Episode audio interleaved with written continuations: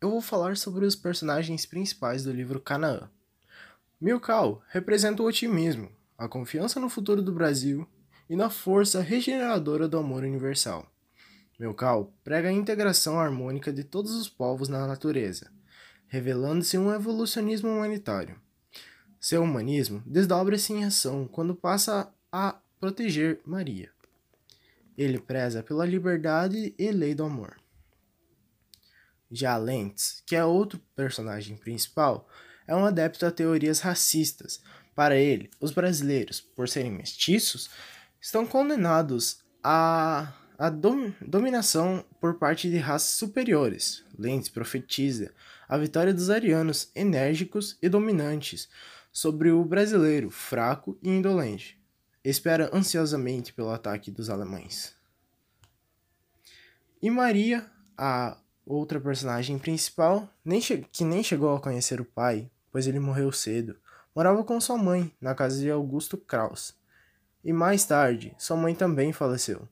E ela continuou morando na casa dele, até que ficou grávida do neto de Kraus, de quem foi afastada, ficando sozinha novamente. Ela sempre teve uma vida triste e solitária. Título do livro Canaã, o autor é Graça Aranha. País Brasil, lançamento foi em 1902. O gênero é romance.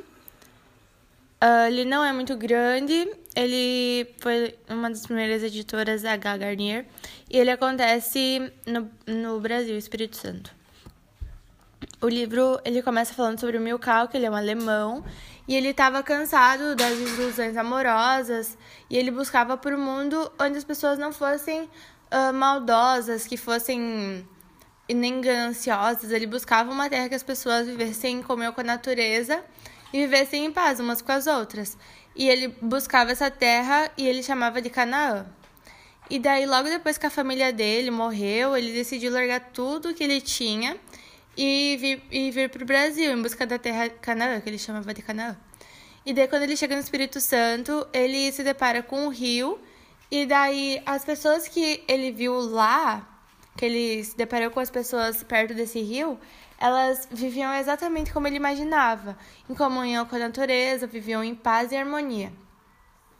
E daí ele se identificou muito com esse lugar. E logo depois ele conheceu o Lentz, que ele também estava vivendo perto desse rio.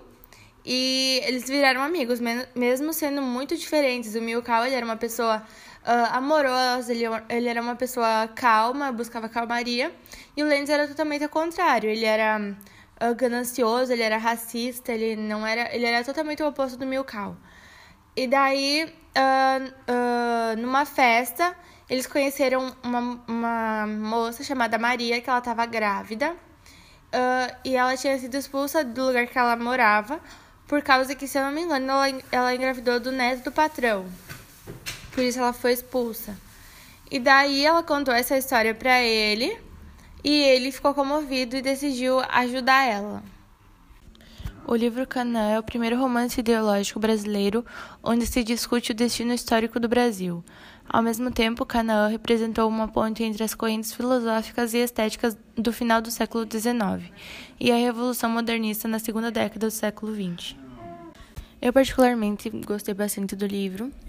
Gostei bastante da atitude do Milkau, de tentar ajudar Maria e até fugir com ela, depois ela está presa.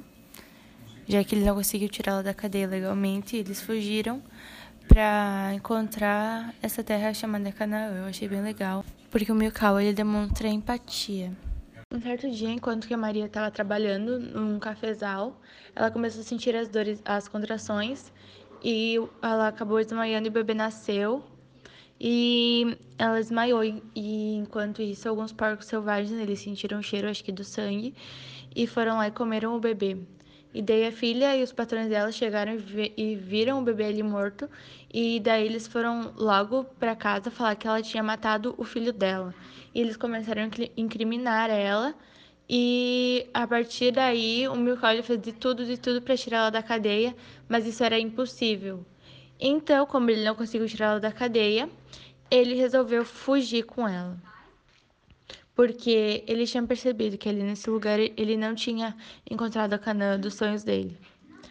E, e ele viu que estava muito, muito longe de existir. Então ele decidiu fugir com a Maria para procurar em outro lugar a cana dos sonhos, já que aqui no Brasil ele não tinha encontrado.